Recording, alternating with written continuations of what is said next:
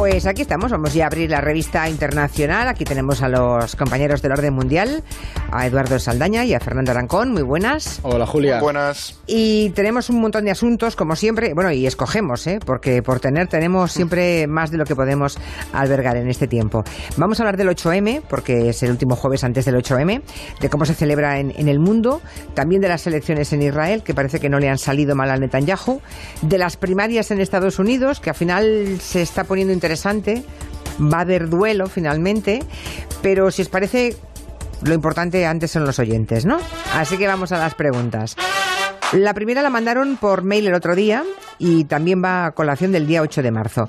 Clara nos pidió que les contarais de dónde viene la celebración, así que os toca hacer un poquito de historia del 8M. Sí, además es curioso porque no hay un momento claro. Hay quien fija su origen en una protesta de trabajadoras textiles en Nueva York en 1875, pero por otro lado hay quien dice que esta protesta tuvo lugar en 1909. En ambas sí que se hace mucha referencia a la dura represión policial y a las muertes de a la muerte trabajadoras. Sin embargo, son hechos eh, bastante difíciles de contrastar y se han visto muy alimentados por el mito, o sea, más alimentados por el mito que la realidad. Lo que está claro es que con el auge de los movimientos socialistas a principios del siglo XX y todos estos movimientos obreros, muchas mujeres empezaron a plantear la necesidad de establecer un día internacional que sirviera para visibilizar su situación de desigualdad. Entonces, con estos rumores y este, estos hechos históricos de las protestas textiles que había habido, en 1910 se decidió que el 8 de marzo a haber marchas en distintos países, es decir, como Alemania, Dinamarca o Polonia. Y año tras año se fue expandiendo por el resto de Europa y Estados Unidos. El otro gran empujón vino en 1917, cuando cientos de mujeres en Rusia salieron a protestar contra la guerra, y, o sea, contra la Primera Guerra Mundial, la hambruna y la situación que vivían. Esta marcha tuvo lugar el 23 de febrero del calendario juliano, que es el 8 de marzo de nuestro calendario. Vale. Ya en los años 60 sí que hubo, la celebración se revitalizó por esa segunda ola feminista y en 1975 las Naciones Unidas decidieron ya oficialmente establecer el 8 de marzo como el Día Internacional de la Mujer. Pero el origen está en los movimientos socialistas obreros de 1910-1909. Muy bien, otro oyente nos ha mandado una pregunta, una oyente, eh, la tenemos en nuestro WhatsApp. Seguro que esa misma pregunta se la han hecho alguna vez a algún otro. Hola, buenas tardes, Julia. Esto es una pregunta para los chicos del orden mundial. El otro día hablando con mi sobrina, me preguntó por qué Europa y Asia no son del mismo continente y la verdad es que no le supe contestar. Me gustaría que me lo aclararan. Muchísimas gracias. Buenas tardes. Bueno, pregunta de niño, ¿eh? ¿Y por qué Europa y Asia no es el mismo continente? Pero muy pertinente porque es cierto que si miramos un mapa, al final Europa es poco menos que una península de todo el continente asiático. De hecho, a lo que es esa masa terrestre, a menudo se le denomina como Eurasia, porque tiene sentido porque al final es un Claro. continuo eh, geográfico. Y además aquí hay como dos respuestas posibles. En el aspecto meramente geológico, por así decirlo, o geográfico, es el mismo continente, es decir, no habría una distinción entre Europa y Asia, porque es la mis- está bajo la misma eh, placa, por así decirlo, y por tanto, pues no hay ningún tipo de. No pasa, por ejemplo, como América, que claramente es un continente diferenciado, incluso África, ¿no? Pero luego la gran distinción, por qué le hemos dado dos nombres, Asia y Europa, es una cuestión política. Eh, al final hay que tener en cuenta que, sobre todo, eh, bueno, después de la caída del Imperio Romano y la división del Imperio Romano Occidente y Oriente, se desgaja ese mundo y se quedan por un lado pues eh, los eh, pueblos cuando surge el Islam, eh, pueblos árabes y demás, y luego ya en Extremo Oriente civilizaciones como China, y en Europa se empieza a conformar esa bueno, civilización a partir del, del latín y, y del legado romano, también con la religión cristiana como uno de los pilares fundamentales, y se separa ese espacio. Pero al final es eso, es una cuestión netamente política y que al final, como nos hemos ido separando un poco y nos hemos dado la espalda entre lo que viene a ser la cultura, entre comillas, de pueblos asiáticos y la europea, también muy entre comillas, pues a- al final ha acabado quedando ese mito de que en Europa somos otro continente. Pero Claro, bueno, y no es verdad que seamos otro continente. En fin, no, que una no. cosa es la geografía Eso es. y otra cosa la política. Aquí- Pero que como la política se empeñe en decir que, mm, que la Tierra es plana, pongamos, pues sería plana la Tierra. Si por decreto lo es, lo decretase, bueno, pues eso mismo. Eh, han decretado que son dos continentes y ahí, y ahí estamos, estudiando varios continentes, entre ellos Europa y Asia. Bien, por último, Héctor nos ha escrito para preguntarnos si es verdad que Argelia y Marruecos tienen malas relaciones, que ni siquiera tienen relaciones diplomáticas. Y dice, y si es así, por favor que me expliquen por qué. ¿Qué pasa entre Argelia y Marruecos? Pues a ver, sí que hay relaciones diplomáticas, pero las fronteras bilaterales, por ejemplo, están cerradas y las relaciones que hay son muy, muy delicadas y sobre todo son muy tensas. Estas llevan rotas desde los años 90. El problema entre Argelia y Marruecos se remonta a los años 60, porque tras la guerra de independencia de Argelia con Francia, el Estado independiente argelino mantuvo unas fronteras que incluían algunos territorios bastante ricos que a Marruecos le interesaban. Y fue en ese momento cuando la cosa empezó a ir mal, porque el nacionalismo marroquí que dominaba, dominaba el país tenía esa idea del Gran Marruecos y reclamaba esos territorios. Y de este modo el reino de Hassan II empezó a, bueno, partió de la premisa de no reconocer esas fronteras argelinas. Sin embargo, parecía que la cosa se iba a arreglar en los 70 cuando Marruecos decidió reconocer, aunque nunca llegó a ratificar los acuerdos, las fronteras argelinas. Esto lo hizo ¿por qué? Porque no es tonto y esperaba que Argelia hiciera lo mismo en su campaña que para adquirir el Sáhara Occidental. Dijo, vale, pues voy a, a reconocer tus fronteras y cuando yo me quede con el Sáhara español, tú me lo reconoces. Sin embargo, Argelia optó por convertirse en el lugar de refugio y principal valedor del Frente Polisario, que es donde están todos los campos de los saharauis, y por supuesto esto no sentó nada bien a Rabat. Entonces ya el último atisbo que hubo, porque intentaron distendir las, eh, las relaciones, se produjo en los 80, Marruecos estaba cansado de la guerra contra el Polisario, Argelia estaba muy dañada tras la crisis del petróleo, y la ONU intentó mediar ahí, pero ¿qué ocurrió? Que a mediados de los 90, en el contexto de la guerra civil argelina, se empezaron a tensar las cosas y al final se rompió. De hecho, hay una cosa creo que muy curiosa, hay una, como una especie de autovía que va por el norte de Argelia y que la, la, intención era también conectar con Marruecos y tal como llega a la frontera con Marruecos ahí la autovía se corta, o sea, es como un tajo ahí y ahí se acaban los, todos los carriles porque está la frontera sí, de sí, Marruecos. Es que en los 90 se cerraron completamente las claro. fronteras y siguen así hasta ahora, hasta la fecha. Bueno, pues yendo al 8, al 8 de marzo, este domingo, y a pesar del coronavirus, imagino, eh, miles y miles de mujeres saldrán a las calles alrededor del mundo. Las imágenes de los dos últimos años han sido enormes, han llenado portadas por la impresionante movilización de millones de mujeres y también de muchísimos miles y miles de hombres, ¿eh? todo hay que decirlo. Que yo he ido a todas esas manifestaciones y siempre ha habido bastantes, bastantes hombres. Bueno, hoy vamos a repasar qué ha marcado eh, pues este año que ha transcurrido, del 8 de marzo del año pasado a este. Sin duda, algo que este año se va a escuchar este domingo 8 de marzo va a ser esto. El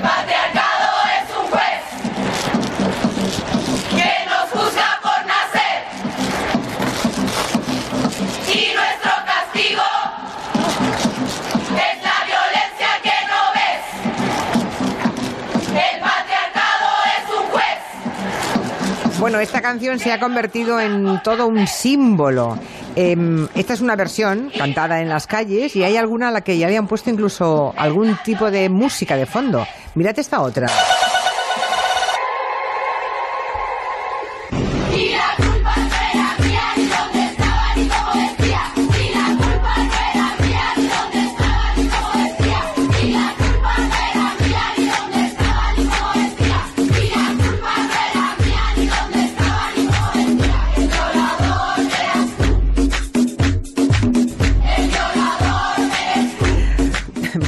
Canción que marcha, ¿eh? El Sí, violador eres tú. Son iconos al final. Sí, se ha convertido en una especie de símbolo, ¿no? Eh, un símbolo que nos llega de la América Latina.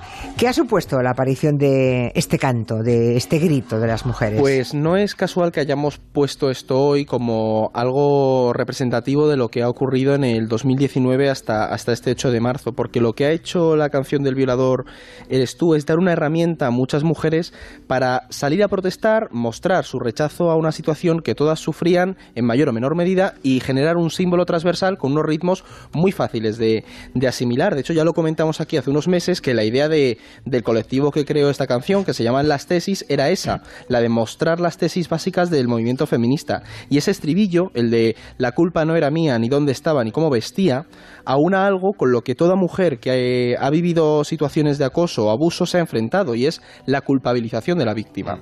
Entonces es un mensaje muy potente porque es una coreografía sencilla eh, de recordar, con una letra muy directa y también es algo importante recalcar esto, ya lo dijimos en, en su momento de nuevo y hay quien aquí señala en, en España que va contra el Estado, contra las fuerzas del orden público. Bueno, hay que poner en contexto esta canción y de dónde se origina y es que viene de América Latina. Claro. ¿Qué pasa? Este lema hay que entenderlo en ese contexto y asumir que España no es el mundo.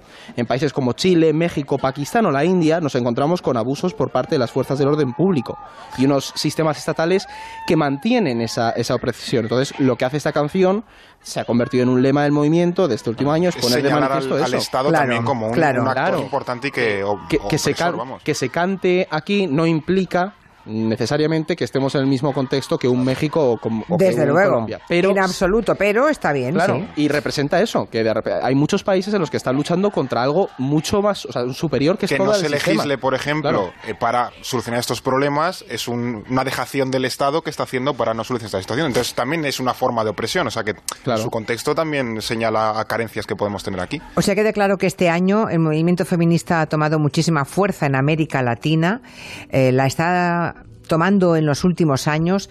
Es verdad que en el continente americano vienen de muy lejos, de muchísimas décadas de, de retraso. Por ejemplo, hemos visto marchas impresionantes a favor del aborto en Chile o Argentina, donde no tienen ese derecho.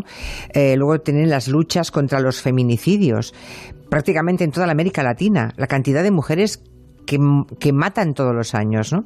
O sea que este seguramente va a ser el 8 de marzo más latino de la historia. Ya lleva siendo varios años bastante latino y quizás estemos ya en el, en el cenit de esta cuestión porque el, continente americano en general es enormemente restrictivo con, con estos temas y, y la sociedad, como es normal, pues cada vez demanda eh, más mejoras en este aspecto. Para que nos hagamos una idea, eh, lo- la cuestión del aborto que comentabas, eh, la interrupción voluntaria del embarazo en, bueno, en los estándares que podemos estar manejando hoy en España, solo se permite en tres países de América Latina. Uruguay, Cuba, que lo hizo en 1968, y Guyana.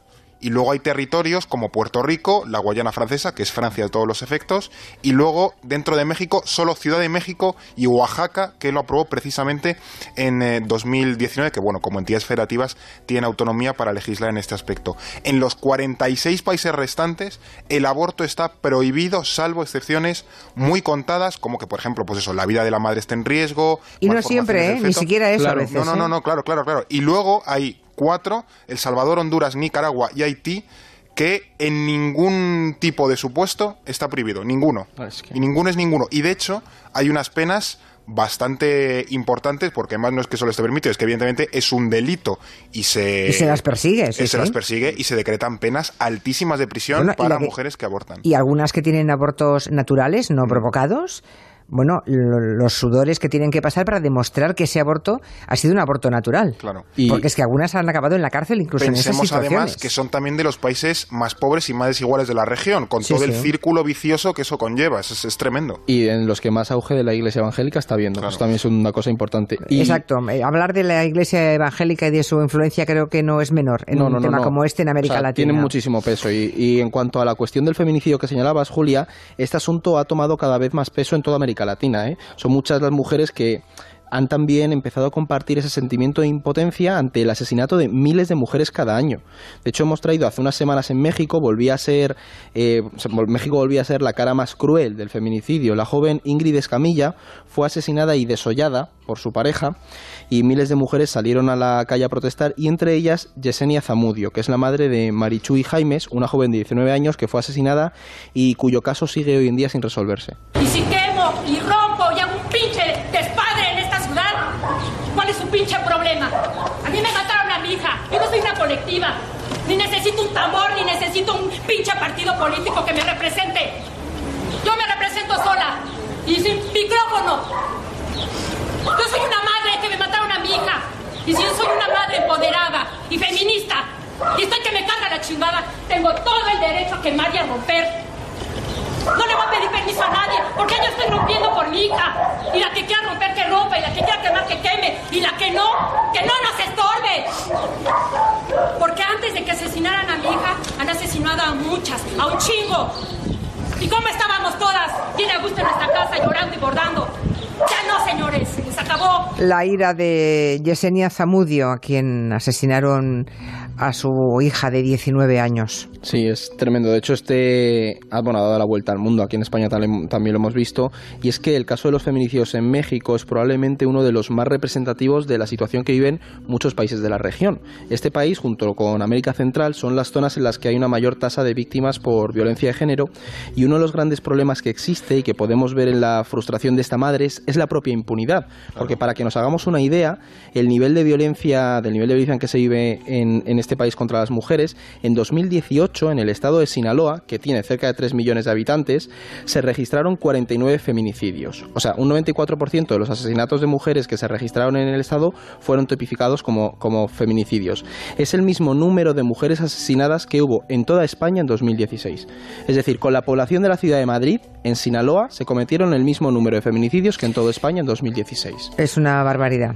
Eh, como tenemos oyentes de, de esos países mm, de la América Latina que nos escuchan, Sí. eh, me- uno me recuerda que el día 9 en México hay un paro nacional de mujeres, o sea, no- en vez de ser el día 8 lo llevan al día 9, que hay muchísimo movimiento al respecto y muchísimas empresas que ya están apoyando en México a las mujeres a que lo hagan, a que no vayan a trabajar y que no consuman, que ese día se manifiesten.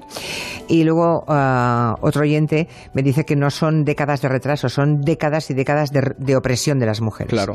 Pues sí, de bueno, de retraso, me refería de retraso en, en contemplar los derechos de las mujeres. Es que, además, por añadir una cosa del caso mexicano, eh, es una cuestión muy política, porque anima, bueno, Animal Político es un medio mexicano y reveló hace poco que la tipificación de los delitos varía en función de quién haya en el gobierno de cada estado, porque se convierte también en un arma política contra, contra el contrario. Y claro, la, la gente está empezando a protestar para pedir que se tipifiquen como tal, que no puede ser que eh, el bueno, eh, hace Político reveló que solo uno de cada cinco asesinatos de mujeres ocurridos en México en los últimos cuatro años fueron tipificados como feminicidios. Y se relaciona con la impunidad, es decir, Claro. a- bueno, en, en muchos países al final ocurre un homicidio, un asesinato, y al final se investiga y se detiene al agresor. Es que en muchos países ni siquiera se investiga y queda impune. Ese es el, también es otro gran problema derivado de eso, que asesinan a una mujer y nadie investiga eso. Y hay una cultura de, de la dominación de, de la mujer. Es decir, en las agresiones con ácido en América Latina, nos sorprendemos de Pakistán cuando lo vemos, pero es que en América Latina pasa la agresión con ácido a mujeres por el hecho de si no puedes ser mía. mm, No, es verdad. En fin, pues eh, que salgan, que salgan a la calle, que salgan a la calle y que protesten. Hace unas semanas conocíamos la sentencia contra Harvey Weinstein, uno de los antiguos grandes productores en Hollywood, también uno de los grandes depredadores sexuales de la industria, ¿no? Una sentencia que, al menos en parte, pone un cierto punto final a otro de los grandes escándalos que ayudaron a que se tomase conciencia también en esos niveles, ¿no? Del Sí. chantaje, de lo que supone el chantaje. Claro, eso es. Y, y además uno de los, es un, este es uno de los momentos que, bueno, que supuso el principio del fin de, de la carrera y también la depredación de Weinstein, de Harvey Weinstein, fue precisamente esta grabación. Si quieres pasar tiempo conmigo, seré tu mentor. Te enseñaré lo que sea, pero tienes que, ya sabes, relajarte conmigo, disfrutar, pasártelo bien, un masaje o algo. Sé que eres tímida, pero un masaje, algo agradable. Si no me crees, no tenemos ninguna razón para hacer nada y perderás grandes oportunidades. Es la voz de Weinstein en esa grabación que ha sido la gran prueba contra él, ¿no? Porque más claro no lo puede decir. Si no quieres, no hay ninguna razón para hacer nada, pero vas a perder grandes oportunidades. Claro, lo que evidenció esta cuestión, bueno, dentro del universo del, del fenómeno o del movimiento Me Too, eh, fue también visibilizar un problema, pues bueno, que, que a menudo eh, se obviaba por la autocomplacencia de, en muchos casos nosotros creemos eh, que somos so- sociedades avanzadas y que en infinidad de situaciones, pues muchos hombres acaban aprovechando de su situación de poder, que creo que al final es una palabra clave, situación de poder, para aprovechar o aprovecharse de mujeres de su entorno del sector. Lo que también nos mostró esta situación es, bueno, también poder relativizar y, y poder segmentar los eh, distintos problemas que tiene la mujer según el cual el que pongamos el foco, ¿no? Es evidente, por ejemplo, que hoy en España, pues el feminismo no tiene ninguna demanda en que las mujeres puedan votar, pero en Arabia Saudí sí lo es. Tampoco hay hoy ninguna demanda en que se pueda abortar hasta determinado momento. Voy a poner aquí matices porque cuando vienen algunos gobiernos sí ocurre, pero por ejemplo, ya estábamos hablando en América Latina, evidentemente están en esa situación de reclamar esos derechos, ¿no? Aquí estamos simplemente en otras eh, necesidades y demandas como cuestiones relacionadas con la brecha salarial, el techo de cristal, los cuidados también, la- esa economía del tiempo o bueno, el acoso o el abuso sexual en la calle o en el trabajo, ¿no? Y todas son, bueno, demandas legítimas, solo que simplemente hay que también Son diferentes en cada país, Eso claro, es, y sí, adaptadas sí. al contexto de, de cada lugar y en el momento en el que se está, ¿no? Y para acabar, ¿qué destacaríais de este año que ha pasado? Eh, ¿Hay algún acontecimiento que os haya parecido especialmente importante en torno al feminismo, a las mujeres? Vale, pues empiezo yo con, con el mío. A mí algo que me ha llamado mucho la atención de 2019 y que me- ¿Te has alejado del micrófono por alguna razón, Eduardo? No, estaba, estaba pegado. Espera, Ah, te falta, falla el micrófono. Sí, vale, me cambio a este, este mucho Vale, mejor. vale. Que una de las, eh, de las cuestiones que a mí me, me llamó la atención y me, me agradó de 2019 es que en Nepal por primera vez se ha condenado a un hombre por hacer mm, dormir a, a una mujer fuera de casa cuando estaba menstruando. Se murió la, la mujer y le han condenado. Y creo que eso es un avance en, en el país. Me llamó mucho la atención. Dije, por es un- fin es un tabú. se condena porque... ¿Qué ¿En qué país en que pasó? Nepal. En Nepal, En por Nepal, primer- sí, qué por barbaridad. Por primera vez en la historia se ha condenado a un hombre por hacer dormir a una mujer la, fuera la durante la menstruación es un tabú. La menstruación es un tabú y entonces, pues, eh, en muchas de estas sociedades, en Nepal también pasa en la India, por ejemplo, Sí. que cuando se tiene la menstruación, a la mujer poco menos que se aleja de la casa y se la trata como un perro, porque Y en se la do- considera 2019 impura, ¿no? fue ese pequeño hito allí. Qué barbaridad. Qué barbaridad. Y os quedáis con esa historia. Eso, luego, también a mí me gustaría destacar también por porque suele bueno acabar un poco eh, en, bueno en, en la opacidad no Eh, la visibilidad y los reconocimientos del mundo científico. Dos mujeres. Katy Bauman la primera que en abril y, y junto con su equipo pues bueno nos nos brindó esta primera imagen si lo recordaremos. Bueno fue más bien la creación mediante un algoritmo de cómo sería un agujero negro que parecía el ojo de Sauron del Señor de los Anillos pues era también obra de un equipo en el que estaba eh, Katy Bauman y luego también la segunda mujer es Esther Duflo que junto con varios eh, colegas pues recibió el comúnmente llamado Nobel de Economía este año pasado, el 2019, por sus trabajos sobre la pobreza global y se convirtió en la segunda mujer Nobel de Economía en recibirlo y la primera más joven. También el ámbito científico hay que ir ganando presencia ahí porque bueno, hay, hay una clara, diría que es uno de los ámbitos donde hay mayor eh, desigualdad además muy visible en los premios, reconocimientos y demás. Bueno, nos quedan unos poquitos minutos. Eh, hecha toda la explicación de lo que supone el 8 de marzo en todos los rincones del mundo, o al menos en un buen puñado de ellos. Vamos a repasar rápidamente otros asuntos. Por ejemplo, la crisis que otra vez está llamando a la puerta de la Unión Europea, ¿no? La crisis de refugiados. Ya saben que Erdogan, cuando quiere, eh, cuando se enfada, pues abre la frontera turca y, mm, por tanto, pasan todos los refugiados y él los coloca, digamos, a la puerta de Europa, ¿no? A la puerta, en este caso, de Grecia.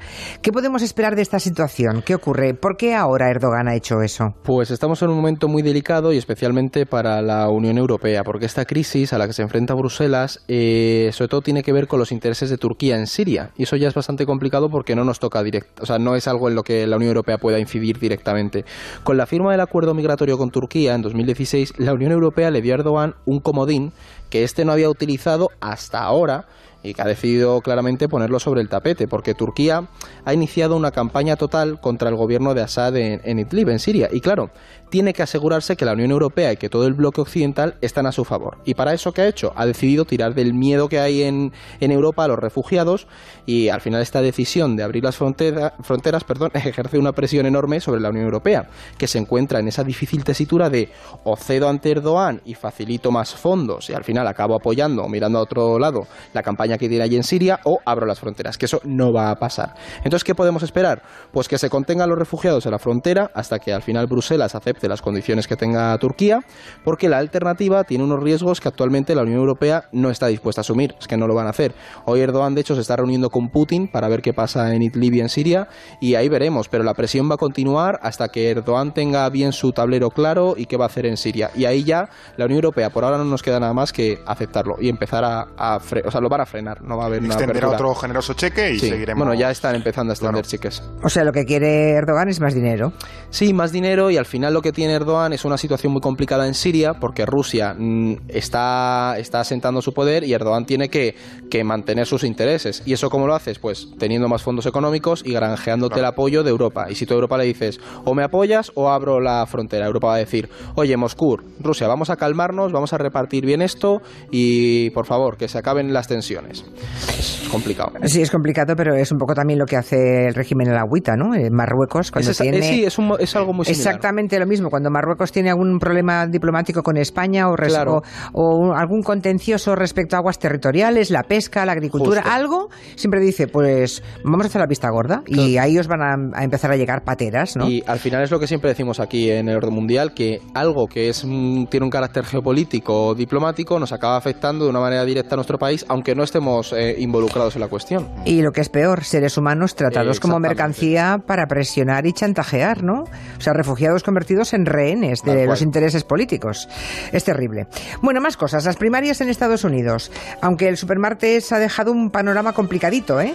Empezó con candidatos demócratas retirándose, dándole su apoyo a Joe Biden y termina con un Michael Bloomberg también dejando su candidatura para también apoyar a Joe Biden. Parece que el tema es, vamos a ver, demócratas ¿eh? Mm, en Estados Unidos, los que lo son, eh, cómo paramos a Bernie Sanders, ¿no? Eh, hay otras candidaturas, como la de Elizabeth Warren, que no sé qué va a... Pero vamos, que creo que su único mérito es haber quedado segunda en algún estado, ¿no?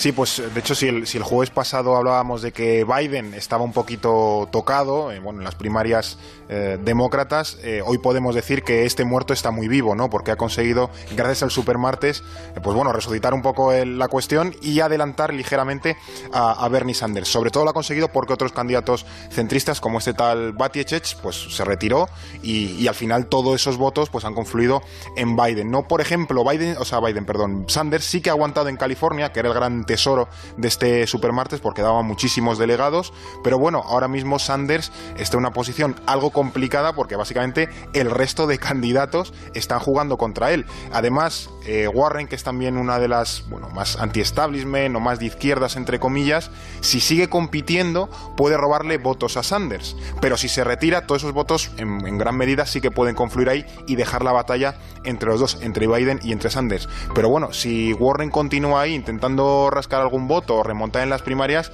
lo más probable es que acabe eh, fastidiando, entre comillas, la propia carrera de, de Sanders y acabe ganando eh, Biden sin, pues bueno, con divide y vencerás, ¿no? Pero es un poco la, la situación, que al principio parecía que Sanders iba muy bien, pues con a base de retirarse candidatos, también Bloomberg, pues bueno, ha ido reforzando la posición de, de Biden. Así que Pero vamos, que al final vemos todos el duelo Sanders-Biden. Sí, sí, es, es por donde van los tiros. Veremos eso, quién, quién le roba votos a quién para hacer un poco de estorbo. Si no, la carrera va a quedar entre, entre dos de forma muy, muy clara. Bien, de elecciones va también am, el tema de la, la revista de prensa de esta semana, porque Netanyahu eh, le ha salido bien la jugada, parece, ¿no? En menos de un año eh, han ido tres veces a elecciones, se celebraron las últimas y parece que le ha salido bien. Sí, la verdad es A que base de repetir. A Netanyahu ha sido de estos de, bueno, me voy a dar contra la pared y alguna vez se acabará cayendo. Y parece que le puede salir bien la jugada, aunque, ojo, eh, que sepan los oyentes que no está todo el pescado vendido, porque aunque Netanyahu haya sacado más escaños, eh, sigue teniendo que hacer movimientos y esa ingeniería en la, en la Cámara para conseguir sumar una mayoría. Aunque todo apunta que si se sabe organizar bien y se mueve, conseguirá el apoyo de, lo, de la derecha más radical, aunque sí que preocupa ese, apoyo de, de, de Lieberman, porque, bueno, Lieberman es este exministro de Defensa que tiene una línea muy dura, y eso podría llevar aún más a la derecha al gobierno israelí. Pero claro, bueno, y luego está por el otro lado la oposición, que ha perdido en escaños, y lo que se está viendo es que están intentando evitar que se fragmente, porque tres elecciones desgastan mucho a, esa unidad nacional contra Netanyahu, por así decirlo, que habían hecho. Y también ya es llamativo que el partido, la coalición árabe, ha quedado el tercer, ha sido- es el tercer partido más votado en, en Israel. Pero bueno, sobre todo estas elecciones son importantes porque en dos semanas Netanyahu se tiene que sentar en el banquillo por la acusación que tiene de corrupción. Y está intentando que eso no ocurra y salir cuanto antes de ahí, que a ver si lo consigue. Que si forma gobierno creo que tiene bastantes posibilidades de evitar Ahora ya que tener que, que sentarse echen, ahí. Claro, hasta el momento- una vez ya tienes el poder, tienes esa capacidad de, de moverte. Entonces tiene esa presión externa y a ver si lo consigue. Bueno, hay oyentes desde México que uno más que nos dice que no hemos recordado, no hemos recordado en el repaso que hemos hecho del 8 de marzo y de las razones para la reivindicación de las mujeres, el caso de Fátima Aldriguetti, creo que es aquella niña de 7 años, Sí, ¿no? sí, sí, sí, sí. Eh, también ese, creo que es un caso de, bueno, más que de feminicidio, es, es, es- un, es un niñacidio, porque tenía 7 años, es una Sí. criatura a la que secuestraron con 7 años y que apareció como 5 o 6 días más tarde en, en una bolsa de plástico, ¿no? Sí, y además, bueno, de hecho yo había otro que también había pensado traerlo, que es el de esta, una muchacha a la que violaron dos policías de camino a su casa, entonces... Es que lamentablemente hay demasiados casos que recordar Sí. todavía. Sí, demasiados. Es que, bueno, mm, casi uno diario. Es que es terrible lo de México.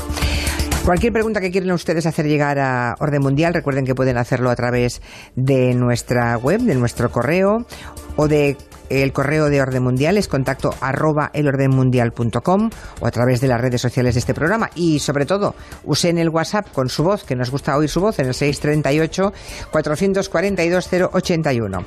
Pues la semana que viene nos veremos, pero no en el estudio, estaremos en Salamanca, ¿no? Ahí En- estaremos. En el aula magna de Salamanca, de la Universidad Pontificia. Muy bien, hasta la semana que viene. Adiós. adiós. adiós.